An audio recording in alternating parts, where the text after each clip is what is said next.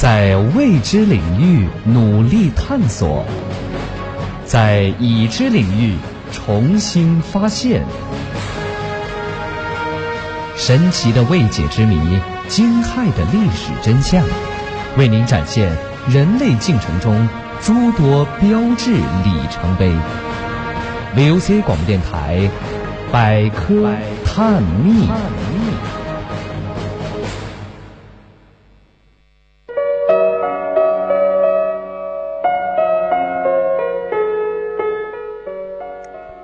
情人调频与您共享，亲爱的听众朋友们，大家下午好，这里是 FM 一零零四川宜宾学院校园之声 VOC 广播电台，我是主播雷振涛。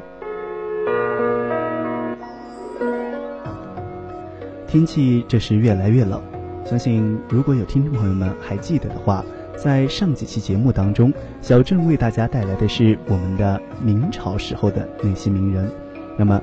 当然，这也是因为小镇当时正在看我们的明朝那些事儿，所以说提及到的人物都是明朝的。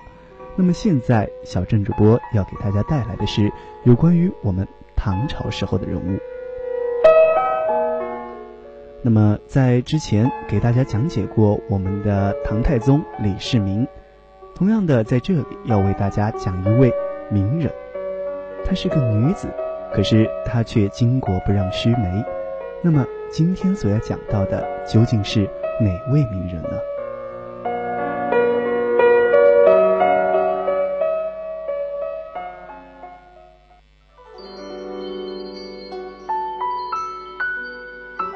他款款走来，穿过历史的尘埃；他盈盈漫步，掀开历史的帷幕。百科探秘之名人印记，让我们一同走进历史名人的生活记忆。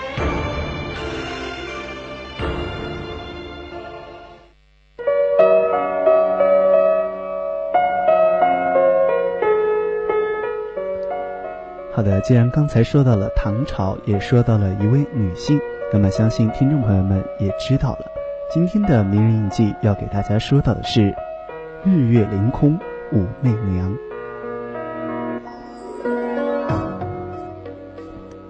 提起武媚娘，听众朋友们可能想到的是武则天她的强悍，治洪贞观，正气开元。那么，到底在历史上，武则天她是一个怎么样的人呢？让我们一同穿越千古，回访历史的真相。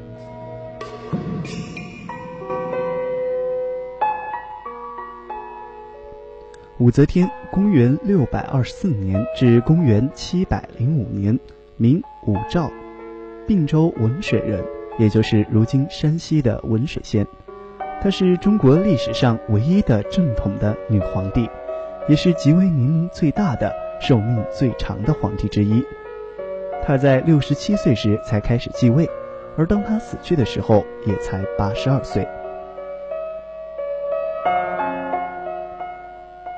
武则天，她是唐朝功臣武氏次女，母亲杨氏，十四岁入后宫为唐太宗的才人，唐太宗赐号为武媚，也就是说，如此一来，后人将她称之为武媚娘。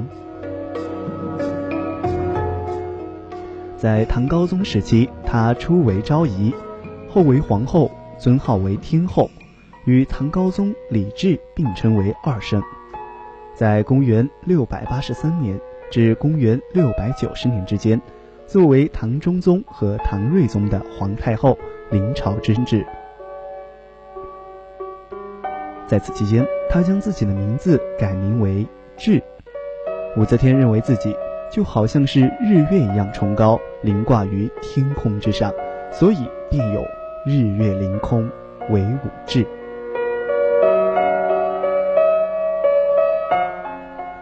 到了后来，他自立为皇帝，定洛阳为都，改称为神都。相信有的听众朋友们看过我们的一部电影《狄仁杰之神都龙王》，没有错。也就是武则天定洛阳为都后，将洛阳改名为神都的由来。并且他建立了武周王朝。神龙元年正月，武则天病都，宰相张兼之发动兵变，迫使武士退位，史称为神龙革命。后来唐中宗复辟，恢复唐朝，上尊号为则天大圣皇帝。在这儿，听众朋友们可能会感到有些奇怪：则天大圣，难道他和齐天大圣是亲戚吗？则不然，后来又尊称武氏为。则天大圣皇后以皇后身份入葬乾陵。唐玄宗开元四年改谥号为则天皇后。天宝八年加谥号为则天顺圣皇后。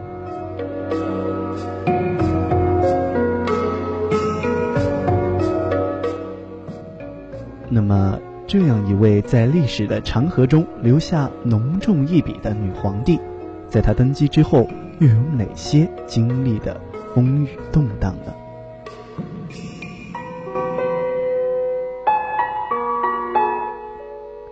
长寿元年九月，武则天派王孝杰与阿那忠杰率军出征西北。十二月二十五日，王孝杰大破土善，收复曲慈、疏勒、于田、遂溪、西安邺镇，设安西都护于曲慈。在群臣的一致反对情况下，武则天一人加派安西四镇兵力三万。这一措施使得安西四镇从此安定，直到唐玄宗时再无反复。这个功绩可谓是他的政治上面的不可磨灭的印记。然而，在长寿二年正月十三，他杀死了自己的。儿子的妻子刘氏以及德妃窦氏，初期将皇孙李承器等人贬为郡王。后来九月初九，武则天加号为金轮圣皇皇帝，实行大赦，准聚饮七日，制作金轮、白象等七宝。在长寿三年，武三思率四夷首领请铁铜铁。铸天书，立于端门外，以歌颂武则天的功德。武则天亲自题名曰“大周万国颂德天书”。天书的建造历时八个月，高一丈，用铜铁二百万斤。提到这儿，主播就不得不说一说，相信大家不太了解所谓的天柱是何东西，在当时。武三思为了献禅，他对武则天说：“大周王国应该拥有一个响利于世界且能歌颂您功德的东西。”于是，他就提出要修建一根铜铁做的柱子，高一丈。那么，这根柱子的材料是用铜铁制成。可是，就当时的情况，在大唐王朝三周都有敌人，而且兵力也分布的比较开。那个时候，想要收集如此多的铜铁，该怎么办呢？当然，在史书中记载的话，当时的武则天为了修建天数，她在自己的都城周围以及周围几个省份当中，收集了所有的铜铁，就包括百姓家中的锅以及他们的锄头，可谓是名愤平平。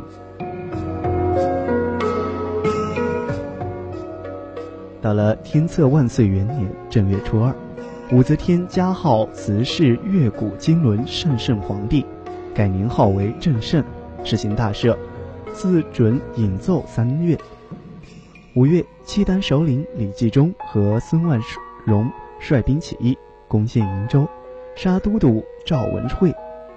武则天派将军曹仁杰、张玄玉、李多作等率兵征讨。可是由于误中了吐蕃的伏兵，全军覆没。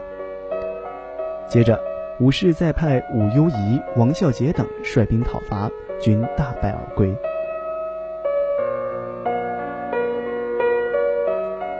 到了神功元年，酷吏来郡臣欲告武氏诸王及太平公主，又欲诬陷黄慈以及庐陵王与南北衙共同谋反。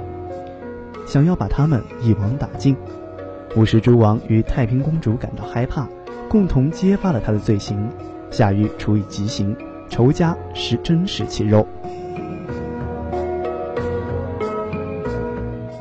当然，作为皇帝，特别是作为一位女皇帝，武则天面临的立太子风波可谓是不胫而然。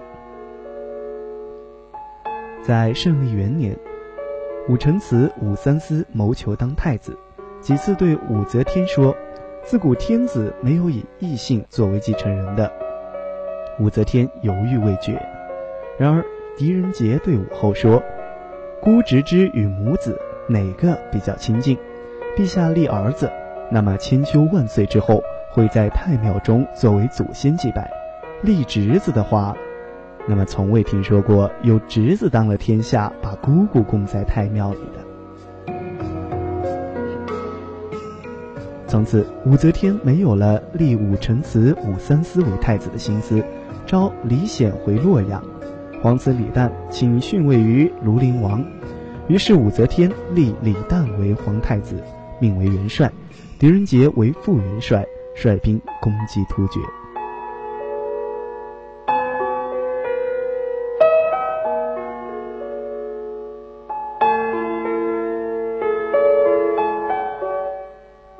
相信细心的听众朋友们已经发现了，在刚才我所讲述的关于武则天登基后所做的事当中。所用的名号提及了很多很多，其中包括长寿、天策、神功、神农，以及胜利。当然，说起来还真是个趣事儿。武则天在位年间，她几乎每一年，或者是经常一年还未到，就要换年号，在当时可谓是老百姓都记不住今年是哪一年。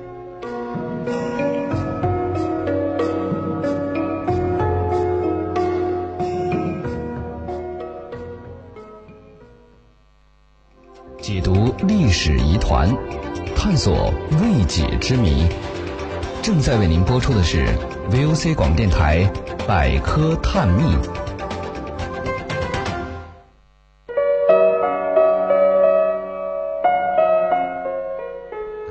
当然，也就是这样一位巾帼不让须眉的女皇帝，在生活当中又有什么不同的一面？那么，所谓正史太无聊，让我们一起细说千古。武则天，她原本是唐太宗李世民的四品才人，赐号武媚。太子李治有一次在宫中遇见了武才人，见她美貌，多看了几眼。武氏报以媚笑，两人之间便眉目传情。当然，等到李世民去世后，武氏在感业寺削发做了尼姑。李治继位后，即为高宗，在他的父亲周年忌日的时候，儿子跑到寺里去烧香。看到了出家的武士，武士对着李治流眼泪，而李治也流下泪了。但是说起来，情这东西可真是怪，正儿八经的显得平淡，不合理的倒是挑动心。于是这位儿子就将他的小妈娶了回家去。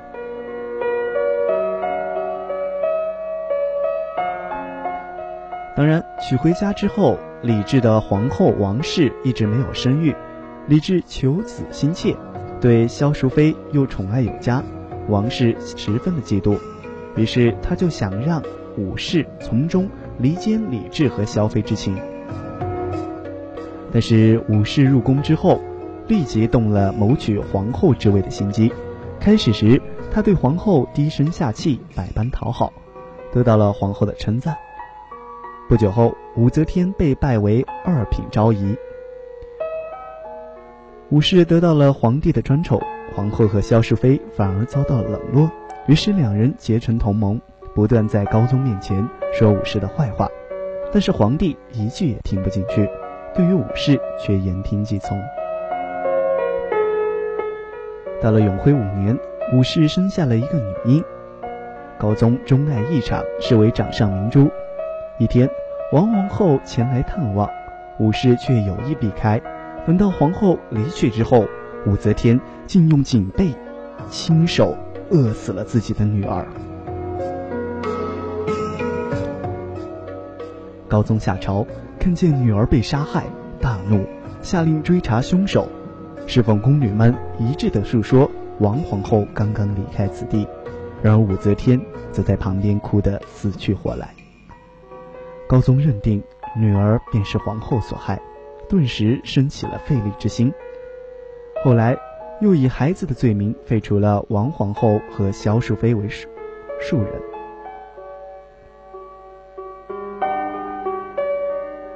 王氏和萧氏被囚于宫中。武则天则派人将王氏和萧氏共打一百棍，并割去手足，投于酒瓮之中。王萧二人在酒瓮中哭喊了几天几夜，才气绝而亡。萧妃临死前大骂道：“阿武妖精，竟惨毒至此！愿来生转为猫，阿武为鼠，我等要将他喉咙咬断。”自此以后，武则天十分怕猫。并下令宫中不许养猫。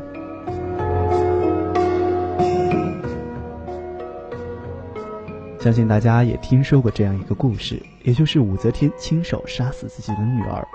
同样说的，皇家亲情少，武则天更会是将亲情这种东西完全的摒弃，不仅杀死了自己的女儿，也抢了自己儿子的皇位，并且将自己的孙子贬低为郡王。当然，提及到武则天，不得不提的便是无字碑。无字碑位于陕西省咸阳市，它位于乾陵当中。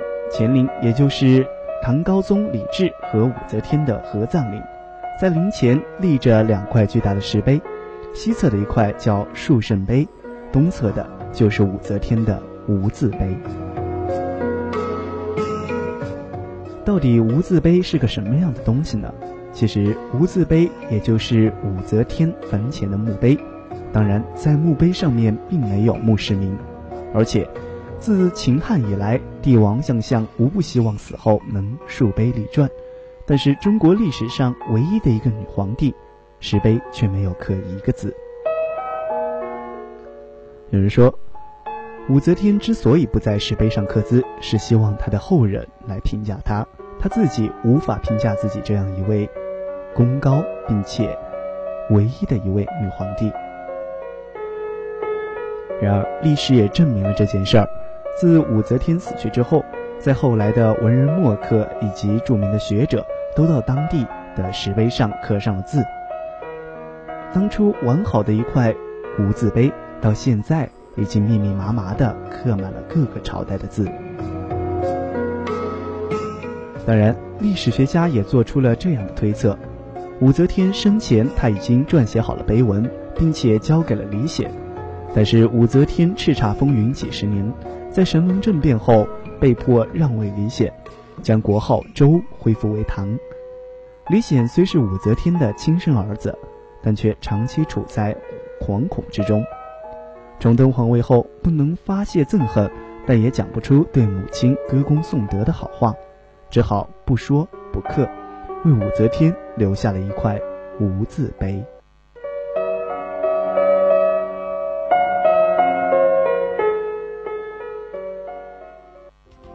解读历史疑团，探索未解之谜。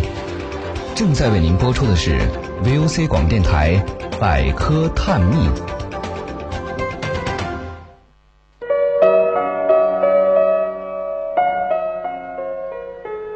那么今天说了这么多关于武则天这个人，其实说起来呢，武则天有好也有坏。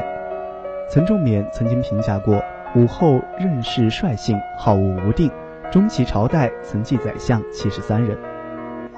说起来真还真有点搞笑，武则天时候的宰相可谓是最多的，总共七十三个，而且一个个是前仆后继的往上上，但是没有几个人能够终老其身。郭沫若则评价武则天是政启开元，治洪贞观，流芳剑阁，光弼利州。宋庆龄曾评价武则天是封建时代杰出的女政治家，但就家庭角色而言，不难看出武则天也是个好妻子。当一个女人成为万万中无一的时候，人们总是想要评论她，可是我们忘记了她的功过，也忘记了她的一切，记得的只是那些野史。好的，今天的名人印记到这里就要跟大家说再见了。下一期依旧会为您带来唐朝时候的名人。我是雷振涛，我们下期再见。